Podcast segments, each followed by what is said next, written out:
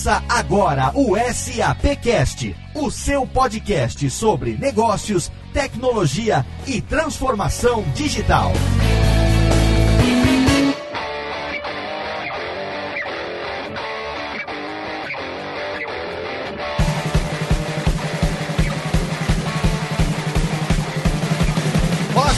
Bem-vindo, eu sou Léo Lopes e tá no ar mais uma edição do SAPcast, o podcast da SAP Brasil, o nosso ponto de encontro para falar sobre negócios, tecnologia e transformação digital. E a gente chega com esse episódio ao final da quarta temporada do SAPcast. Quem diria? A gente está chegando no final de 2019, encerrando a quarta temporada. Muito a gente conversou aqui esse ano sobre inovação, várias entrevistas, convidados convidados, especialistas, futuristas, executivos da SAP, além, é claro, de coberturas especiais, como as edições do SAP Penal 2019, que a gente gravou lá, direto do evento, que rendeu três programas especiais. A gente vai recordar hoje um pouco do que aconteceu em 2019, a gente vai falar do que tá pela frente e temos hoje um programa especial, um programa diferente para esse final de ano. Mas antes de entrar no programa de hoje, eu quero aqui chamar finalmente, olha, depois de muitos anos nessa nessa indústria vital. Conseguimos novamente nos reunir. Seja bem-vindo o não sequestrado Rodrigo Murad. Olá, Rodrigo. Fala, Léo. Tava com muitas saudades, né? Eu estava com saudade de você, já estava preocupado porque eu estava imaginando que aí na SAP tivesse um buraco no chão, tipo aqueles alçapões assim, sabe? Que a pessoa tá precisando do Rodrigo, Bem, aí abre aquele buraco, o Rodrigo some, que era o que efetivamente acontecia nas gravações anteriores, né, Max?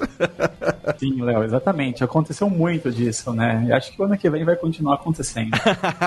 o Rodrigo, que tem a característica de ser abduzido aqui no SAPcast, mas está sempre conosco, é claro. Nosso co-host, estamos juntos aí, meninos. Final da quarta temporada. Quem diria o SAPcast que esse ano teve aí uma, digamos, mudança na sua dinâmica e nunca foi mais institucionalizado do que nessa quarta temporada, né? É verdade, Léo. A gente tem aí já dois spin-offs acontecendo há algum tempo debaixo do nosso feed, né, junto com o SAPcast. Sim. Tu ainda não conhece, temos o HR Connection já chegando aí no final da primeira temporada. E o SAP Labs Cast, que já está no ar há alguns episódios, que também está fazendo bastante sucesso, trazendo diversos temas do nosso laboratório de inovação lá em São Leopoldo. E, Léo, pro ano que vem já pode anunciar o novo spin-off da Concur, que a gente vai soltar seis programas, né? Sim, já podemos anunciar que em 2020, quinta temporada do SAPcast, grande chance da gente ter também a segunda segunda temporada do HR Connection. Cecília e Pauline bastante satisfeitas com o projeto. O SAP Labs Cast também vai continuar, o pessoal produzindo lá do Sul. E agora, Rodrigo Murad anuncia em primeira mão que teremos um spin-off da SAP Concur. Olha aí, senhoras e senhores. Olha só, mais um, hein? Caramba. Tá é, crescendo a coisa, hein? Exatamente. Já daqui a pouco vai virar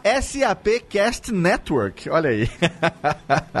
muito bom. Olha só, gente, eu tô muito feliz de chegar nesse final de 2019, um ano que teve uma certa inconstância na publicação dos podcasts. É bom até a gente fazer aqui esse wrap-up aqui, esse resumo aqui pro nosso ouvinte, por conta de mudanças na, na própria estrutura do programa e por conta também de como Max e Rodrigo, acho que assim como nesse ano de 2019 nunca se falou tanto de podcast como tem se falado, Rodrigo e Max nunca tiveram tantas coisas diferentes para fazer nesse ano como foi agora em 2019, né? Exatamente, Léo. Mas a gente tá aí aí suportando totalmente esses spin-offs. A gente não participa, né, como co-hosts, uhum. mas o projeto tá junto conosco e, e é isso, é o SAPcast crescendo cada vez mais. Exatamente. E eu acho que esse ano a gente teve bastante envolvimento de outras pessoas aqui da SAP, acho que o próprio Christian, que vai estar com a gente, já esteve super engajado no, no projeto. O Armando Agnaga, aqui também do nosso time de geração de demanda digital, também su, super engajado, trazendo alguns parceiros no SAP Now, foram aqueles programas de diversas entrevistas, diversos clientes, então assim, é, o futuro é promissor para o nosso canal, para o nosso programa. Excelente. E com certeza 2020 vem com tudo mais. Chegamos aqui ao final de 2019 com uma dinâmica diferente, uma ideia diferente. Eu vou pedir para a técnica jogar aqui a vinhetinha. Joga aqui a vinhetinha pra gente. Uh, let's get ready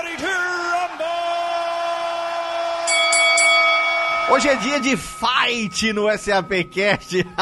Olha aí. Rodrigo e Max, me expliquem do que se trata essa ideia, o que é que a gente vai fazer no programa de hoje e quem é que a gente vai colocar nesse octógono pra gente ver se vai ter nocaute, se não vai ter. O que é que a gente vai fazer nesse episódio? Ó, eu vou deixar o Rodrigo explicar essa ideia e depois eu apresento os nossos lutadores aqui. A ideia, a gente tava conversando com o Max outro dia no carro, pensando, ah, como que a gente vai fazer o último programa do ano? Ano passado a gente fez uma coisa que eu acho que a gente acha que foi bacana com o Christian, que a gente fez uma chamada oral de temas de inovação. Fomos do, sei lá, do que é mais comum no nosso cotidiano, inteligência artificial, até o que para muitos ouvintes falar de computação quântica, algumas coisas nesse sentido já são mais níveis e tópicos mais avançados. E aí a gente brincou, ah, vamos fazer tipo uma disputa divertida, né? Acho que o termo disputa às vezes pode ficar estranho, mas é, é uma conversa animada sobre inovação. A gente deu o exemplo daquelas disputas de repentistas. Então vamos lá. Acho que vai ficar bacana o conteúdo, vai ficar inovador. A gente tem um super convidado que vai dar uns ganchos aqui, vai dar um box forte no Christian. E, e vamos lá, Léo. Vamos nessa então. Max, por favor, agora faça as honras e apresente os convidados desse nosso programa.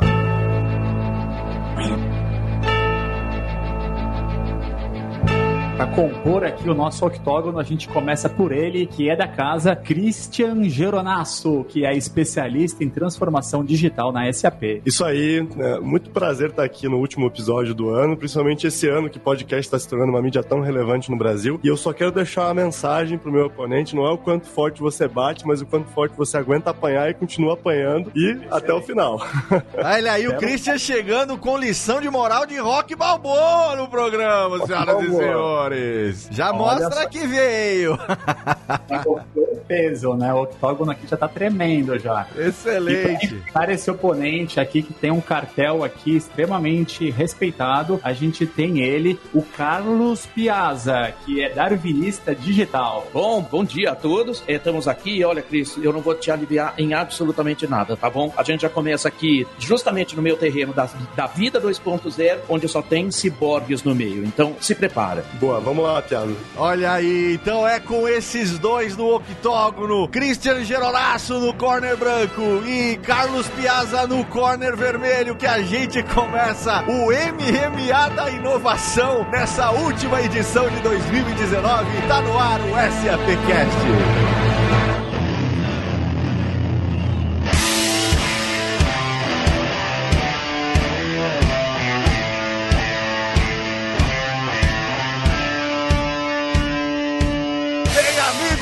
SAPcast, estamos de volta ao vivo e em definitivo, amigo.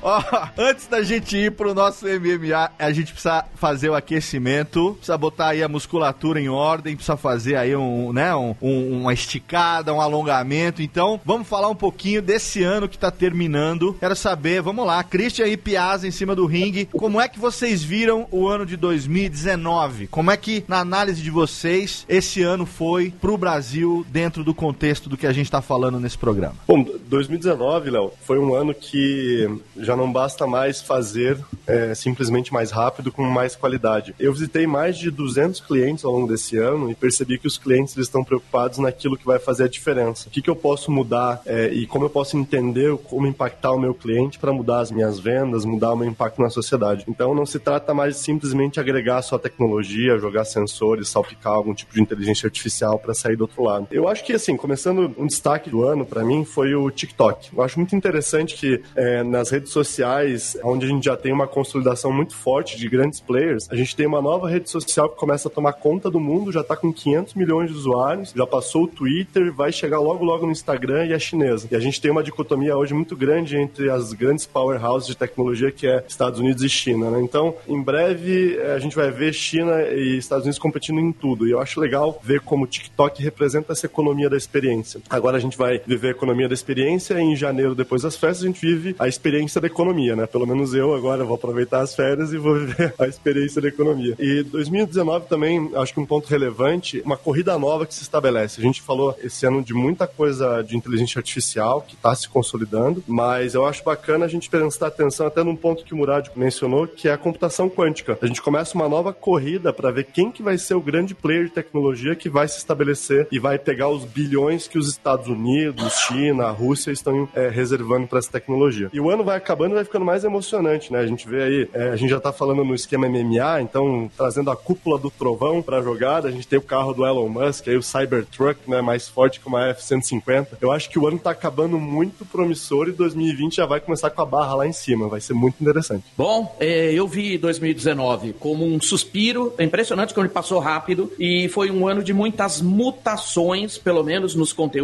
que eu tô é, ligado, porque transformação digital, quem não fez, perdeu o bonde. Tem que, já tinha que ter feito e a gente está vivendo um novo ciclo. Então, na verdade, quando a gente olha sociedade 5.0, quinta revolução industrial que já está sobre nós, quando a gente fala da vida 3.0, que é justamente a vida do ser humano, quando a gente tem o overflow da inteligência artificial sobre nós, vem temas muito novos. Então, foi um ano de fazer certificação de futurismo, para que a gente possa, entre aqueles futuros previsíveis, a gente escolher nossos futuros e mais dentro dos preferidos que a gente vai ter que colocar no nosso pipeline. Tudo está acontecendo numa velocidade extremamente grande, com tudo que a gente imagina que já podia esperar de um mundo que é extremamente veloz. Quando a gente olha que, por exemplo, a chegada da computação quântica, quando a gente tem um monte de problemas ainda a resolver com inteligência artificial, a gente vai ver exatamente como o Harari falou no início do ano aqui hoje, né? No Brasil, pelo menos aqui no início do, do mês, é, falando sobre as questões de quem é que, né, vão, quem serão as mãos do bem, dos humanos do bem, que articularão a,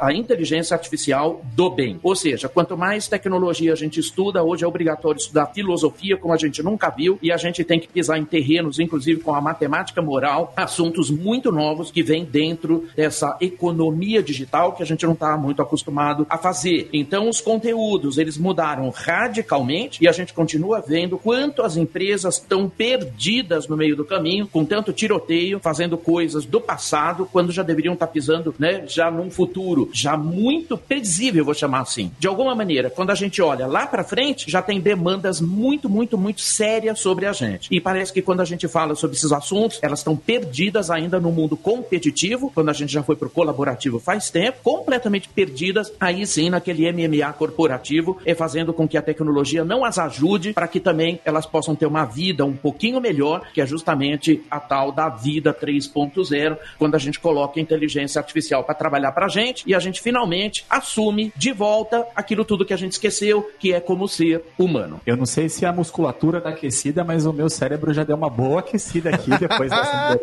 dos dois. E eu queria fazer uma pergunta aqui pro Piazza, porque eu apresentei ele como darwinista digital, mas no mercado acho que o que mais se assemelha hoje é o futurista. Como futurista, nesse ano que está terminando, você se arriscou a alguma previsão que dá para relembrar aqui e falar se aconteceu ou se não aconteceu? Max, a única previsão que eu fiz, que eu achei que era um exercício de futurismo, era emagrecer. Mas na realidade, não, ficou muito longe do futurismo. Isso aí ficou, virou quase uma, uma ficção científica, de fato. Ela não foi atingida brilhantemente. Que dia eu estava brincando, para alcançar né, justamente aquele equilíbrio da massa corporal, eu preciso é, pelo menos crescer dois metros até 31 de dezembro para ter uma boa distribuição. Você quer baixar para peso médio, então?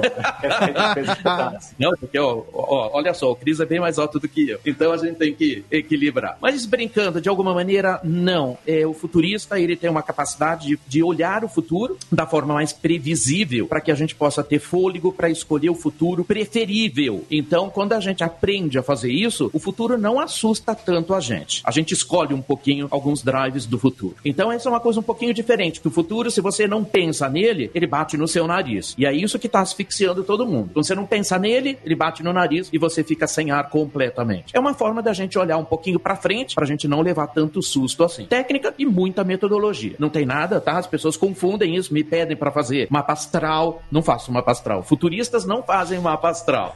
Eles fazem ferramentas, né, para que a gente possa ver entre os futuros previsíveis quais serão os meus futuros preferíveis. Aí eu consigo de alguma maneira traçar um vetor muito forte para a gente não se perder no meio do caminho. Então praticamente tudo que eu pautei para minha vida, 90% aconteceu. Então eu tô feliz aqui. Eu só gostaria que o ano tivesse mais pelo menos dois ciclos iguais a esse para a gente poder fazer tudo que estava prometido também. Muita gente pedindo coisa. Confundem futurista com futurologista, Piazza? Porque eles pensam que eu jogo búzios, leio É, carta. pai Piazza de Obaluaê, é, pai Piazza Mercado, fazendo... Pre- Tem uma mesa branca. é, Tá na época é, agora, hein, ó, previsões, atenção, previsões para 2020, Piazza. Então- tem pseudociência. Eles pensam que eu tenho uma mesa branca virtual. Você, Christian, você arriscou alguma previsão para esse ano? Eu arrisquei, não, não consigo psicografar assim tecnologias, inovação, futuro com o Piazza, mas eu arrisquei sim. Até eu, eu já te- posso até dizer que eu acertei uma vez uma tecnologia mais pro ramo da tecnologia mesmo. Em 2015 eu falei, ano que vem vai vir uma tecnologia de realidade aumentada que vai escalar e vai se tornar popular no mercado. E veio o Pokémon Go. E esse ano eu apostei que blockchain ia se tornar popular. É, mas a gente teve um caso da SAP com a Bumblebee Foods, que a gente faz o tracking de toda a cadeia, é, desde a pesca do atum na cadeia da Indonésia até a mesa do consumidor usando blockchain, mas não escalou ainda. Até tem uma previsão para 2020 de blockchain, mas eu vou guardar para luta porque eu já tô aqui em desvantagem, né? Então vou guardar minhas armas para luta. A gente fez muita pressão no Christian. Muita pressão. Cheguei Desde aqui ontem já... tô falando isso pra ele.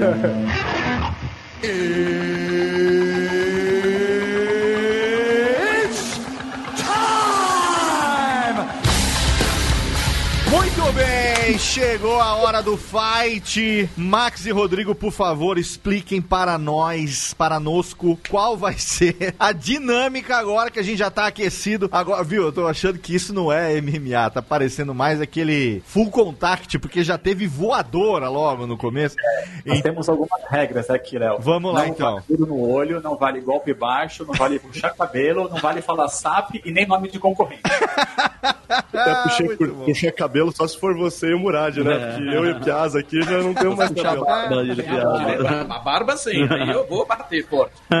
Muito bom. Então, ó, agora que a nossa arena tá formada, vamos começar. Todo mundo aquecido, então agora a gente pode dar início ao nosso primeiro round. São muitas as tendências que a gente trouxe pra falar aqui. Então, entender a visão dos nossos dois lutadores de hoje é o que a gente quer. Lógico que MMA é essa maneira divertida, pelo que eu entendi, né? Não sei se os dois estão se pegando aí mesmo ou não, mas enfim, foi o que eu entendi aqui que o Max e o, o Rodrigo encontraram pra gente fazer isso aqui. E o bom é que aqui a gente tem o Christian que tá dentro da SAP e o Piazza que já é da casa, já participou muitas vezes com a gente, mas não trabalha na SAP. Então, vamos traçar aqui duas visões daquilo que a gente pode esperar para 2020. Christian, a gente, para preparar essa pauta de hoje, a gente trabalhou com alguns relatórios, inclusive algumas recomendações suas. é, teve um relatório do Gardner que traz as predições do, do que está vindo por aí na tecnologia. E aí, se pudesse explicar um pouquinho para o ouvinte o que são esses relatórios, como que eles podem encontrá-los, é, até depois a gente pode pôr no- nos links do programa é, o que, que são esses relatórios. Depois a gente já pode emendar é, um bate-papo sobre blockchain, que foi uma, o tema que você trouxe, que era a sua predição para 2019, mas o que, vem para 2020 nesse tema que a gente escuta bastante, até eu como, sei lá, posso dar meu, posso dar meu exemplo. A gente escuta bastante, estou numa empresa de tecnologia, sei um pouco o drive disso, mas ainda continua sendo um grande mistério, de uma forma palpável, como que o blockchain vai ajudar a vida das pessoas no, no final do dia. Eu acho que aí você pode explorar um pouquinho essa primeira tendência já. Legal, é, Rodrigo. O Gartner ele lança todo ano, o principal relatório que a gente trouxe para a mesa, é, lança todo ano as top 10 tecnologias e tendências para o ano seguinte. né? E ele sempre separa em dois grandes grupos. Esse ano eles separam em People-Centric e Smart Spaces. E são 10 tendências tecnológicas que tendem a tomar conta do ano ao longo do ano. Então, esse ano teve, eu me lembro muito bem, tava lá blockchain, a gente tinha muita inteligência artificial, robôs autônomos já fazendo operações de processos de negócio. E esse ano a gente tem outras 10 dentro desse relatório do Gartner que a gente disponibiliza lá nos comentários do podcast para o ouvinte. Além disso, a gente juntou alguns outros relatórios de mercado que falam principalmente sobre telecom. Ano que vem a gente vê 5G entrando no mercado. Tem previsões que em 2025 a gente vai ter 7,1 bilhões de smartphones. Então, o smartphone é um grande centralizador de recursos. Eu compartilho informação, eu uso é, aplicações. Então, a gente pegou relatórios de telecom, relatórios de é, futuristas prevendo o que vai acontecer no futuro e o do Gartner para a gente se pautar aqui sobre tecnologia. E a minha previsão, já entrando um pouquinho na luta do MMA, não sei se o Piazza vai concordar comigo, mas blockchain realmente ano que vem tende a se consolidar, porque a nossa tecnologia está chegando a um ponto que está ficando mais prático de você consumir blockchain para garantir a segurança do usuário final, garantir a segurança de uma cadeia de suprimentos, como eu falei do caso da Bumblebee Foods. Mas a minha previsão para 2020 é: alguém aí já viu falar de blockchain em devices, em dispositivos? Não. Obrigado, Murad.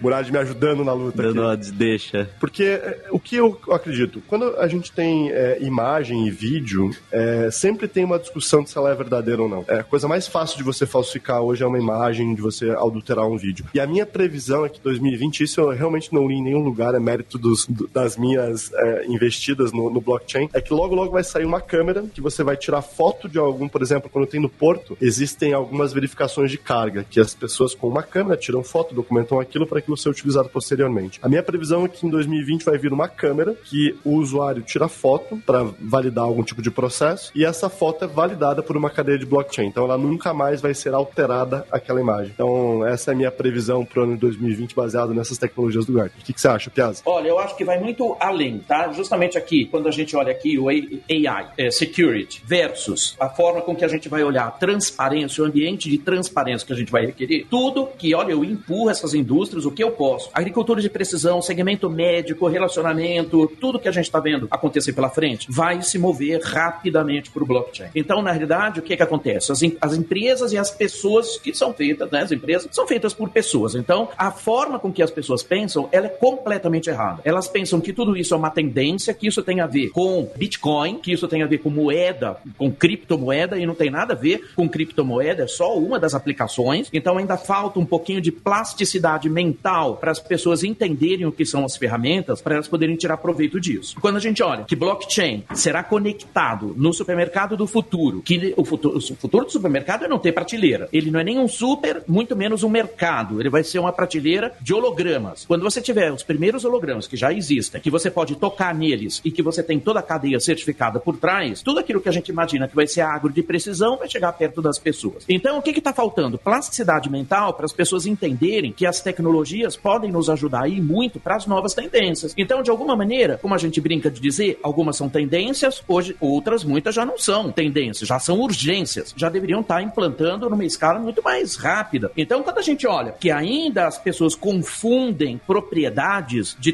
tecnologias para coisas que elas não, não conseguem realizar para o dia a dia, tem que chegar lá e jogar do penhasco abaixo mesmo, para dizer para as pessoas que elas já deveriam estar se voltando para coisas é, que são muito mais importantes. Cenário de transparência, a gente vive cenário de ética de Black Mirror. Não haverá nenhum lugar seguro suficientemente bom no mundo para que você se esconda. Eu não sei o que as pessoas estão fazendo, né? Transparência, ética, estão na base da quinta revolução industrial. Não teremos espaço mais para qualquer coisa que seja diferente disso. Então, realidade, quando você olha o impacto de todas essas ferramentas que você usa, com fins para um mundo que ficou é, panóptico demais, porque na realidade nós vivemos o que o Foucault escreveu em 1960, que se chama Vigiar e Punir, é o que a gente tem hoje, com tudo aquilo que é de bom e tudo aquilo que é de ruim. Então, da realidade, a gente vai ter inteligência artificial dando rastro pra gente daquilo que a gente pode fazer nos sistemas preditivos, mas a gente tem que olhar a cadeia de certificação. Primeiro por causa do que, né, da ética de Black Mirror. Ela é carbonizante, causticante, ela não te dá nenhum outro espaço para que você possa se defender. Nesta visão, o que que acontece? A tudo que a gente olha pro bem e tudo olha pro mal. Então, de alguma maneira, eu preciso de sistemas de blockchain para certificar cadeias de informação precisa para que a gente não possa viver o ciclo da matemática moral, que é justamente o controle da sociedade via algoritmos burros. Então,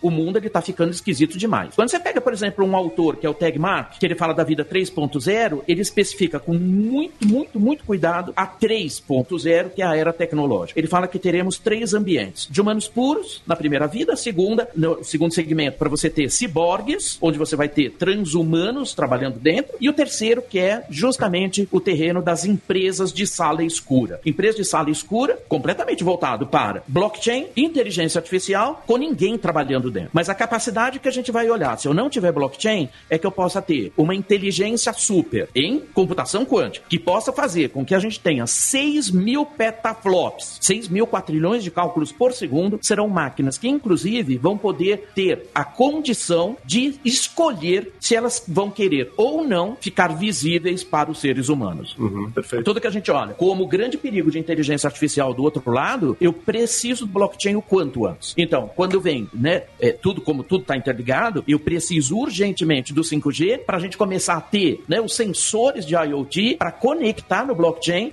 E eu, né, e eu fiquei feliz da vida de saber que já temos os primeiros sensores de energia wireless de células de perovskita para poder dar vida a sensores fora de redes elétricas. Ou seja, eu posso ter sensor no mundo inteiro, até num ninho de passarinho, coletando informações, pra, porque já posso ter agora um mini, uma mini célula solar para poder colocar um sensor desconectado da rede elétrica funcionando. Cara, maravilhoso, esse mundo é maravilhoso. Mas vamos viver o ciclo, né, daquilo que a gente falou, da própria transparência e ética de Black Mirror. Perfeito. Vou protetor bucal. Mas é, eu acho muito, acho muito aqui, ó.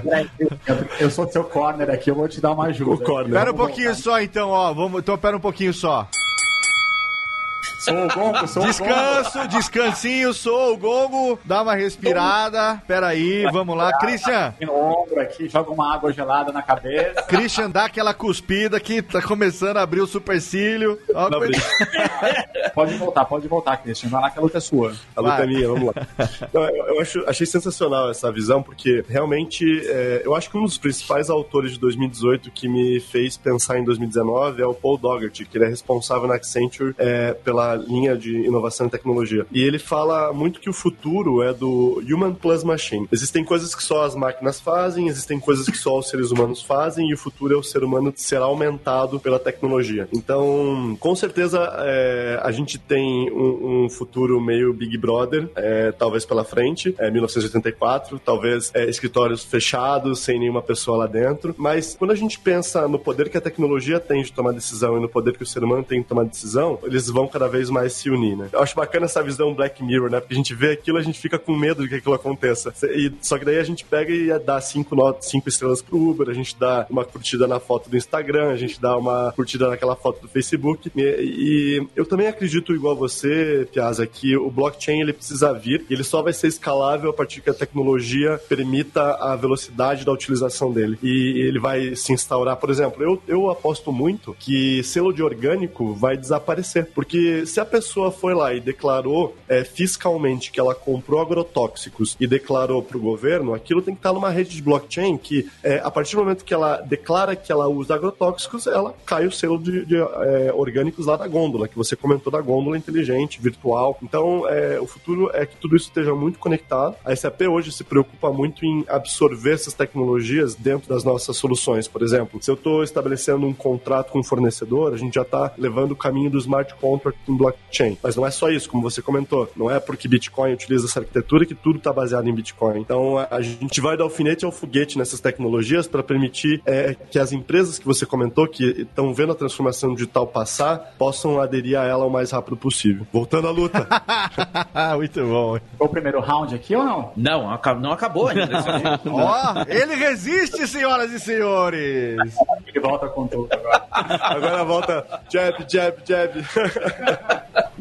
Piazza se mexe rápido aí, ó. Sim, sim. Esquivou e já contra-atacou. Esquivou do uppercut aí e contra-atacou. Muito bem. E aí, cadê a réplica?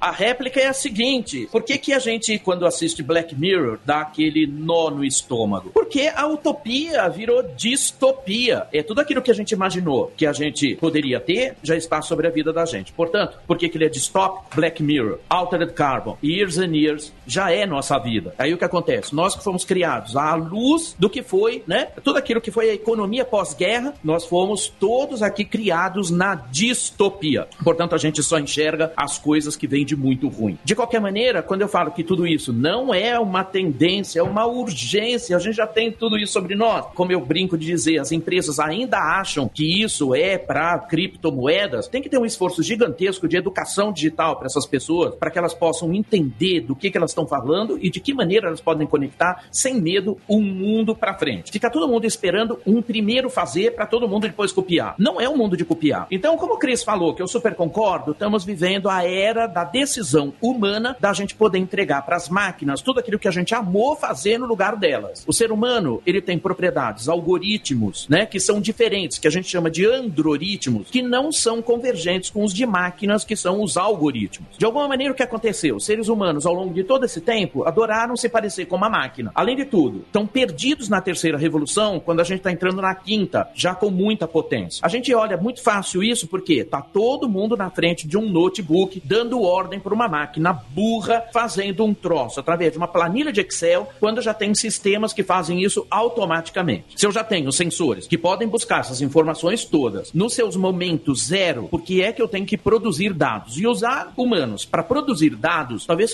seja uma das aberrações mais ativas que a gente tem, porque o ser humano deveria estar livre para poder pensar, não para poder produzir coisas que máquinas já fazem hoje. A convergência homem-máquina ela vem justamente nessa forma, nessa contribuição. Entrega para as máquinas definitivamente tudo aquilo que você amou fazer no lugar delas e volta a ser humano, porque é como né, o próprio Sorrell fala bastante sobre isso, um autor que eu adoro, ele fala assim: só tem uma coisa que salva o ser humano dele não ficar perdido nessa confluência dele querer se parecer com máquina. O ser humano precisa voltar urgentemente a usar seus soft skills, que é a única coisa que salva ele no meio do caminho. Se você for continuar ainda a querer se parecer com uma máquina para frente, cara, você vai viver ciclo de horror. Vai pro divã do analista, vai tomar remédio, porque tudo que a gente tá vendo acontecer tá na sequência. Síndrome de selfie, transtorno do corpo dismórfico, transtorno narcisista, burnout, suicídio, que é o que a gente tá vendo acontecer. Tudo isso vem como rastro da altíssima tecnologia que chega sobre o humano, fazendo tudo que o humano imaginou que pudesse ser útil com ele fazendo, hoje os seres humanos estão jogados pelas paredes. Então, de alguma maneira, propósito a gente precisa com muita carga. Convergência homem-máquina, super, super, super no topo de tudo para salvar vidas antes de qualquer coisa. Do outro lado, tecnologia para tudo. Blockchain também faz coisas lindas, tá, Cris? Léo, sou o gongo agora. Né? Precisam uma água, por favor. Boa. Enquanto, enquanto eu vou pro meu corner, é, eu, só eu acho legal que você comentou é, dessa questão da tecnologia ser distópica e a gente te, apoia um projeto muito bacana hoje, a AWS, a SAP e o Twitter, para monitorar redes sociais e identificar potencial suicida dentro uhum. de tweets e direcionar essas pessoas, chama algoritmo da vida. Muito bom. Perfeito. Agora eu vou pro meu corner, vou tomar uma água. Olha, isso aqui, só, só parênteses aqui, ô Cris, isso porque eu não falei democracia 2.0. Uhum. Democracia 2.0 é blockchain puro que extingue, extingue a democracia representativa. Perfeito, perfeito. Estamos prontos para ver? Eu acho que teve aí um nocaute do Max indireto ali. É, infelizmente o ouvinte não pode ver a cara dele, mas ele tomou uma ali que... Agora a gente vai tomar uma água cada um no seu corner, e vamos preparar aqui a pauta do segundo round. Muito bom.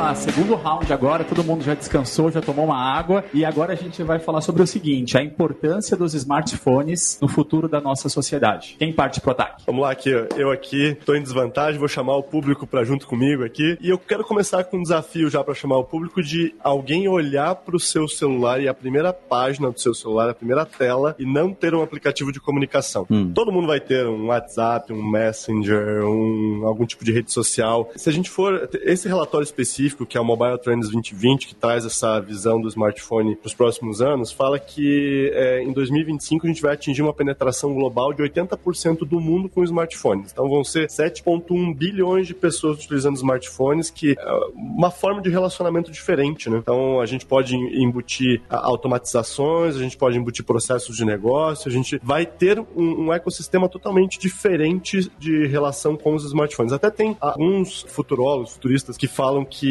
o smartphone vai ser ressignificado no futuro breve, mas eu, eu ainda não acredito nisso. Acho que a gente não vai ter um ala Black Mirror que vai instalar uma tela no nosso olho, vai apertar um botão e, enfim, acho que essa tecnologia vai demorar um pouco ainda para vir. Mas a minha provocação aqui, muito baseada no Wall Street Journal, que é, desafiou uma repórter a usar um iPhone 2G ao longo de uma semana. Eu comprei o iPhone 2G porque eu falo muito para os nossos clientes na SAP que não tem como evoluir na transformação digital utilizando um produto, uma solução lá de 2002, 2003, 2004. A gente precisa evoluir. A SAP tem tecnologias mais novas hoje em dia que já tem a transformação digital lá embutida. Então, pensa você em utilizar a tecnologia lá de 2002, 2003. Então, a minha, a minha arma principal né, nesse round vai ser assim: é, o desafio que as empresas têm em conseguir fazer a transformação digital está muito ligado à mentalidade e à coragem corporativa de conseguir se desafiar e mover para essas novas soluções, para essas novas capabilities. É, a gente passa por uma reforma em casa. Eu, por exemplo, fiz uma reforma na minha casa, nunca mais quero fazer uma reforma, nem penso como é que deve ser construir uma casa. É claro que é, existe esse medo de fazer uma nova atualização em todo um sistema de uma empresa, fazer todo um projeto. Mas a gente percebe esse benefício no bolso. Eu tenho uma tecnologia hoje de reconhecimento facial no bolso, é uma câmera de última geração, eu tenho serviços financeiros.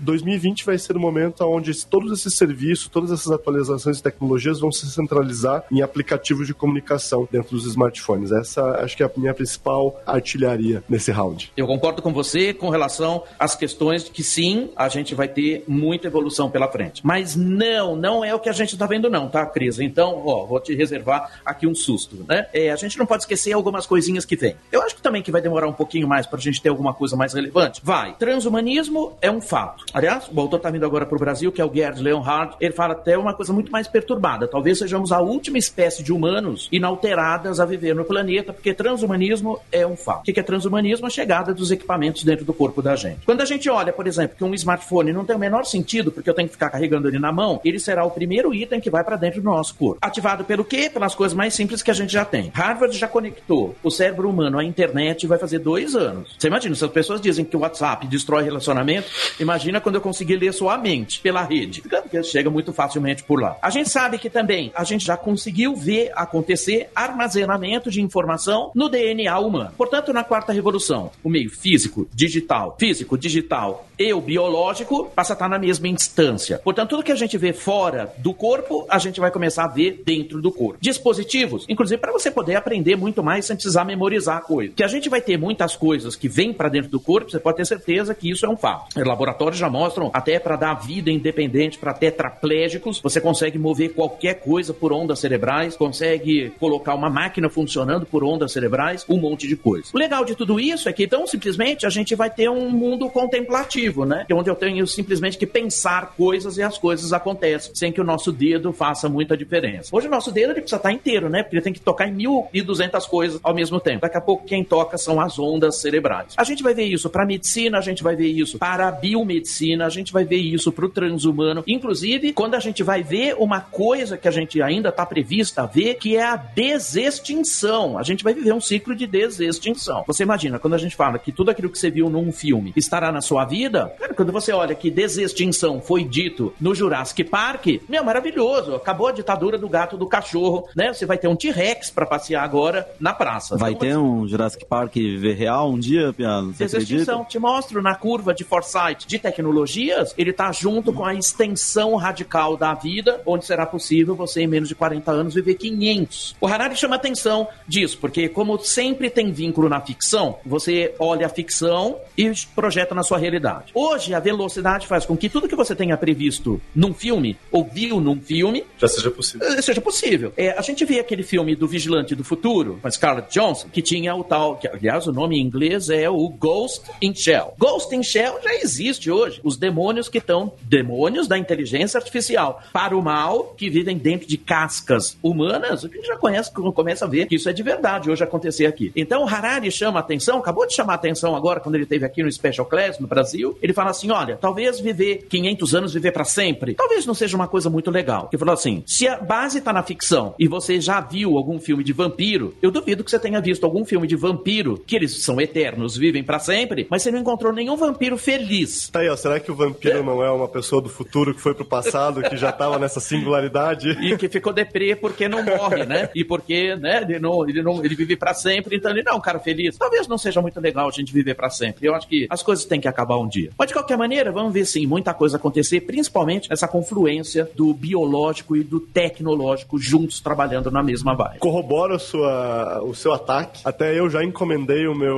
o meu biochip e vou Sério, instalar né? ele na mão. É um biochip que você consegue é, programar, enfim, um cartão normal para abrir uma porta e também consegue armazenar a sua carteira de blockchain, de bitcoins, enfim. É, então, funciona isso? Funciona super. Testado, assim? Já Você vi. tem quantos chips aí, piada? Eu, eu tenho dois só. Eu tenho um marca-passo, que eu já tenho há 16 anos, super moderno, cara, que só não é Wi-Fi ainda. Não é wireless. Não, não é wireless ainda. Adoraria que ele fosse. Tem uma, eu acho bacana hoje em dia que é, popularizou alguns devices IoT, né? Então você falou do monitoramento do ser humano e o, o Digital Twin, por que não daqui a pouco ter o gêmeo digital do ser humano, né? E conseguir representar e testar algumas coisas dele. Mas eu vejo muita gente com aquele medidor de diabetes hoje em dia, né? Medidor de, de açúcar. E eu não sabia o que era. Eu vi o pessoal com aquilo grudado na pele e você conecta com o seu smartphone, eu não sei nem é, a marca daquilo, mas você consegue ir acompanhando a sua evolução de acordo com aquilo do, do alimento que você consome. Ele faz um preditivo que ele consegue dar para você antes se você vai ter uma hiper ou uma hipo.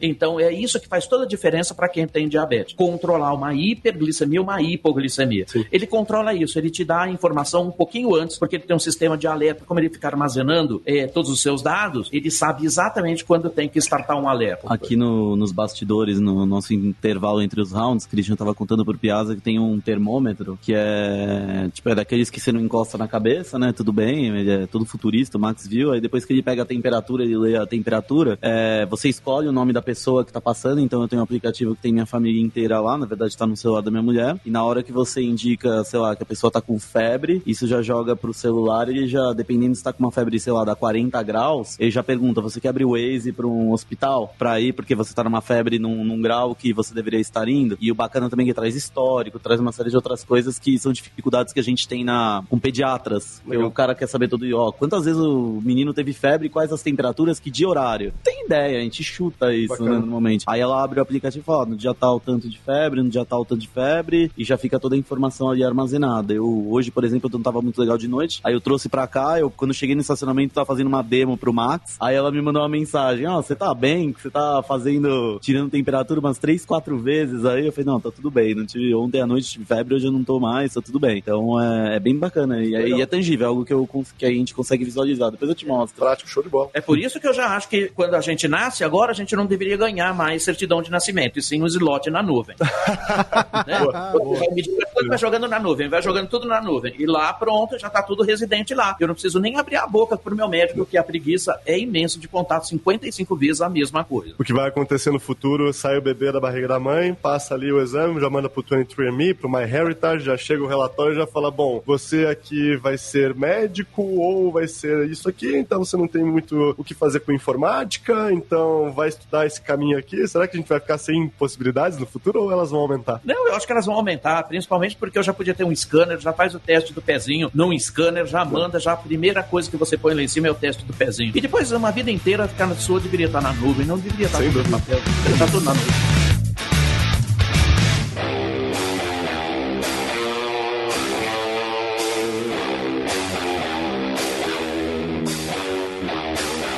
E chegamos ao nosso terceiro round dessa luta para falar sobre um tema muito importante: Sociedade 5.0. Vamos falar de pessoas, sociedade da imaginação. O que é que vem por aí? O futuro agora nessa nossa. Nossa, a gente tá começando a terceira década, é isso? Do novo milênio? Caraca, estamos começando a terceira década do novo milênio. O que é que nos espera? E como é que vocês vão defender essa temática agora, hein? Bom, eu posso começar dando pancada aqui para chegar né, no ser humano, aquele ser estúpido, né, que adorou se parecer com uma máquina obsoleta ao longo do tempo, onde ele, ao longo de todas as revoluções industriais, amou fazer papel de máquina, amou, adorou se parecer com uma máquina obsoleta. O que acontece é que agora com inteligência artificial, saindo da Narrow, indo para geral, o ser humano fica completamente jogado às cordas, porque ele não tem mais nenhuma chance de competir com isso. Ou ele reage através dos seus soft skills, que são os grandes diferenciais que os humanos têm, porque o ser humano não é bom para brincar de fazer hard skill, e embora grande parte das empresas que eu conheço ainda treinam pessoas para hard skill, é justamente o contrário que a gente está olhando. Quando a gente entrega, né, nosso, né, nossa jornada humana para a sociedade 5.0, que é justamente a vida no overflow da inteligência artificial, tem estudos que mostram uma coisa perturbadora, né? Vamos ser 10 vezes mais produtivos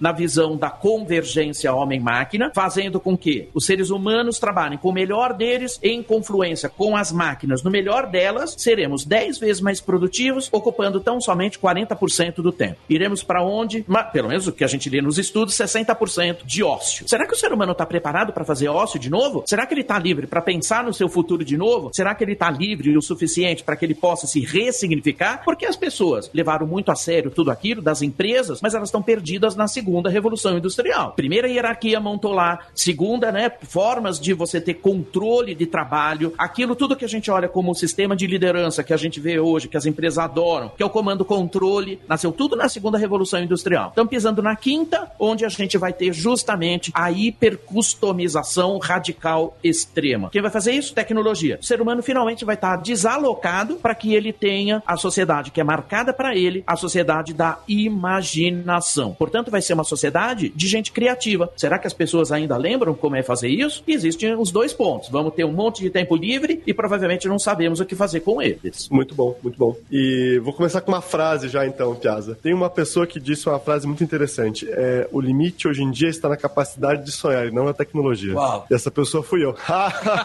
Olha! inventei, inventei uma frase, viu só? Mas, a gente vai fazer uma camiseta aqui. Uma camiseta, Seguindo essa linha, eu acho.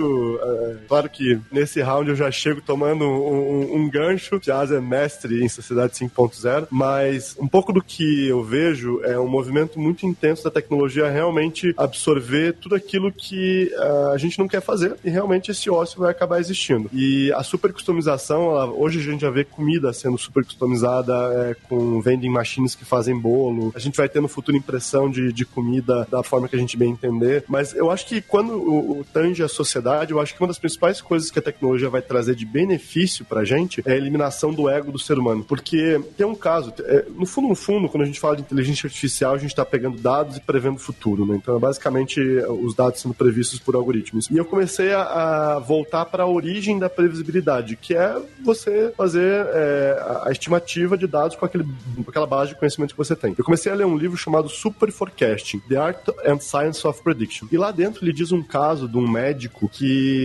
já com seu ego inflado por é, ter uma carreira de sucesso, chegou uma pessoa lá e fez, ele fez um exame e falou: Não, você tem câncer aqui e a gente tem que tirar essa parte do seu corpo. Daí ele nem esperou o exame do, do, do da outra, outro médico lá, que eu não lembro o nome, não, não navego muito bem nesse mundo de medicina, mas ele falou: Não, aqui eu me garanto, eu conheço pelo meu conhecimento, isso aqui é assim mesmo que funciona, tem que tirar essa, tem que fazer essa operação. E daí depois foi se descobrir, esse super médico, ele, o ego dele estava tão inflado que ele tomou essa decisão, mas no fim não precisava, era um outro tipo de critério, um outro tipo de condição. Então, aquela visão do ser humano trabalhando em conjunto com a máquina, eu acho que vai ser a grande diferença da sociedade, porque acaba eliminando esse ego, que às vezes a gente fala, não, é, sempre foi assim, é, eu tô acostumado a fazer assim, você tem que confiar em mim, então isso acaba. Eu faço um desafio hoje para a grande maioria das nossas reuniões aqui na SAP, da gente começar como se a gente não soubesse de nada. Vamos começar aqui, a gente passou da porta para dentro, a gente não sabe o que a gente tá falando, vamos repesquisar e tentar reentender aquelas coisas. E eu acho que na sociedade 5.0, uma coisa que eu tenho certeza que vai existir é o Excel.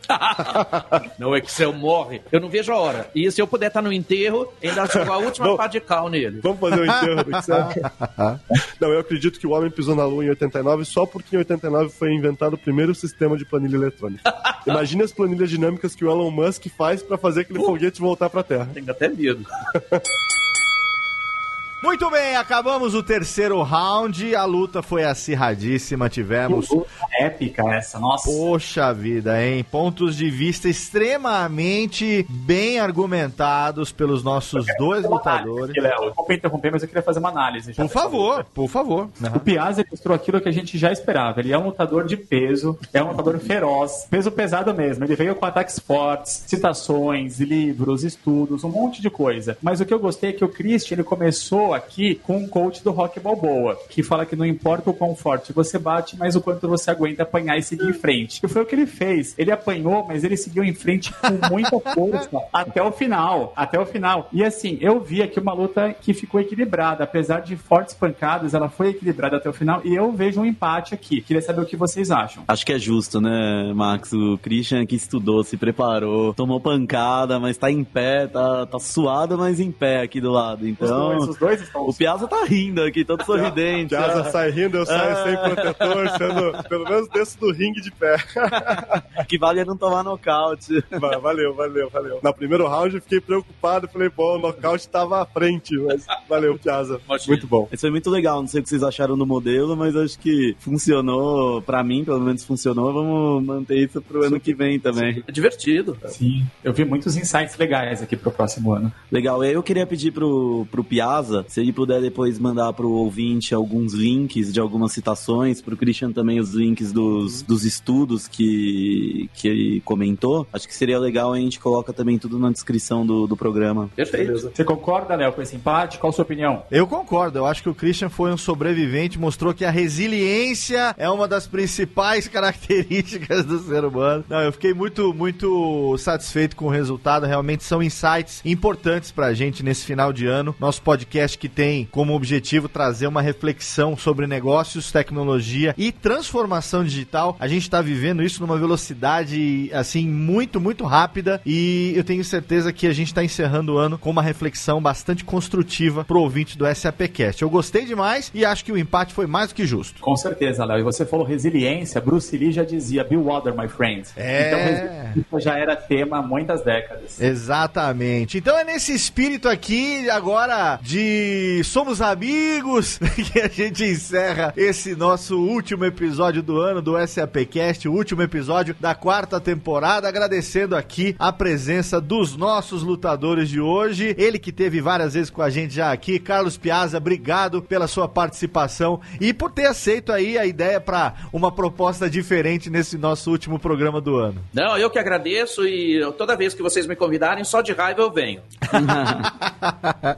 Excelente. Todos os links do Piazza vão estar lá no nosso post do episódio para você poder se contatar com ele também lá no LinkedIn e de outras maneiras também para você poder interagir. E também vamos agradecer ele que é da casa, dispensa apresentações, nosso querido especialista em transformação digital, também SAP Leonardo, Christian Geronasso. Cris, obrigado mais uma vez, meu velho. Valeu, Léo, valeu, Max, valeu, Murad, valeu, Piazza. A- Apanhei pra caramba aqui, mas estou saindo fortalecido. Ano que vem quero ver o Piazza de novo aqui. Vou chegar com mais coisa ainda pra gente brigar, mas valeu. Foi muito legal esse formato de conteúdo desse final de 2019. Foi excelente. Obrigado também aqui aos meus co-hosts. Estamos encerrando esse ano, um ano bastante rico, um ano em que o SAPcast evoluiu bastante. Então eu quero agradecer aqui e saber quais são os seus recados finais nesse finalzinho de ano, seu Rodrigo Murad. Eu só queria agradecer ao ouvinte por mais esse ano que esteve com a gente, que esperem muitas novidades para 2020, que a gente já tá tratando, né? A gente acha que meio que nesse programa a gente já anunciou que 2020 estaremos aí, né? Léo? Sim, com a certeza. temporada 5 do SAPcast, com vários spin-offs acontecendo. Então, foi um ano difícil, um ano de aprendizado para o nosso canal, mas que também trouxe frutos pro futuro que já vão começar a aparecer já no comecinho do ano que vem. É isso, obrigado e até ano que vem, Léo. Maravilha. Quem quiser é só seguir o arroba Rodrigo Murad nas redes sociais, lá no Instagram, que é a sua rede principal também, e também procurar pelo Rodrigo Murad lá no LinkedIn, é isso, Rô? Isso aí, isso mesmo. Léo. Exatamente. E também quero agradecer ele, nosso querido co-host, meu velho amigo Maximiliano Cunha. Max, encerrando, quem diria, a nossa quarta temporada, meu velho. Isso mesmo, Léo. Também te agradeço muito pelo ano, a todo mundo que tá aqui com a gente e ao ouvinte. E a gente se vê no ano que vem com muita novidade e vai ser de novo o ano do podcast. Exatamente. 2019 foi melhor do que 2018 e com certeza será pior do que 2020, porque 2020 vem com tudo, né? A gente tá chegando com tudo por aí. Quem quiser seguir você nas redes sociais, Max, como é que faz? Arroba Max Cunha, arroba Max Cunha, ou pode me procurar também no LinkedIn. Exatamente, Maximiliano Cunha lá no LinkedIn. Se você quiser me seguir, arroba Léo Radiofobia também em todas as redes sociais, Léo Lopes lá no LinkedIn. E você sabe, você pode interagir com o SAPcast nas redes sociais, você pode curtir a fanpage SAP Brasil no Facebook, o Twitter, arroba SAP Brasil, lá no Instagram também, agora SAP Underline Brasil. Se você quiser, você ouve todos os nossos episódios em sap.com.br, no agregador da sua preferência. A gente está lá, fomos uns dos primeiros podcasts corporativos a entrar na grade do Spotify. Sempre que sai um novo programa, rapidamente ele entra lá na plataforma. E se você quiser interagir também com a gente por e-mail, é só enviar para sapcast.sap.com. Receba então aqui o nosso abraço, nosso desejo de um excelente final de ano, boas festas aí para você, para sua família. Vamos receber 2020 de braços abertos. Acompanhe nas redes sociais para você saber quando é que a gente volta com o primeiro episódio episódio da quinta temporada do SAPcast. E é claro, a gente vai estar sempre aqui contando com o seu download e com a sua audiência. Um grande abraço, feliz 2020 e até lá.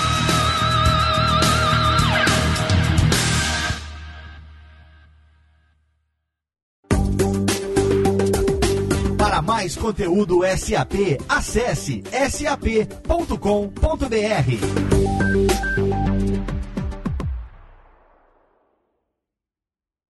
Este podcast foi produzido por Radiofobia, podcast e multimídia.